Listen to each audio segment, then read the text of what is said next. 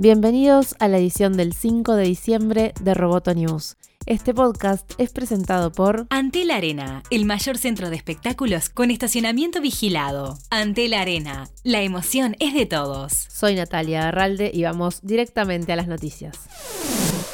Sundar Pichai es ahora el nuevo CEO de Alphabet y Google en una nueva reestructura de la compañía. El consejero delegado de Alphabet, Larry Page, anunció su renuncia al puesto para simplificar la estructura de gestión, de modo que el máximo responsable de Google, Pichai, tendrá ambos cargos. Larry Page y Sergey Brin, los cofundadores de Google, publicaron una carta donde plantean que no es necesario tener dos CEOs por separado. Mencionan que seguirán siendo empleados de Alphabet y conservarán sus puestos en la junta directiva aunque no intervendrán en las decisiones del día a día de las compañías.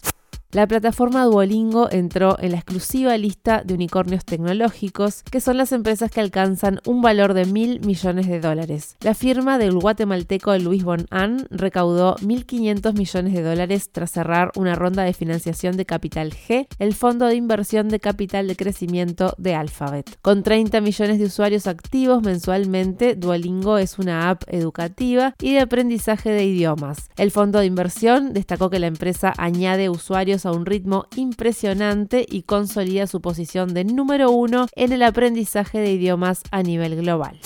La Organización Británica de Transparencia Fiscal, Fair Tax Mark, publicó un informe en el que acusa a las seis mayores empresas de Silicon Valley, Amazon, Facebook, Apple, Netflix, Google y Microsoft, de pagar unos 100 mil millones de dólares menos de los impuestos que les correspondían en los últimos 10 años. Para llegar a esa suma, compararon las provisiones fiscales de estas empresas con la cantidad que finalmente pagaron al fisco. Además de calcular esa cifra, la investigación de Fair Tax Mark, en Bloomberg, detectó que la mayoría de los impuestos impagos casi con toda certeza se generaron fuera de Estados Unidos. De acuerdo con la investigación, estas compañías habrían hecho uso de países con sistemas impositivos más favorables y paraísos fiscales. Concretamente, el informe de la organización británica señala a Irlanda, Luxemburgo, Países Bajos o las Islas Bermudas como principales destinos de los beneficios por los que deberían haber tributado.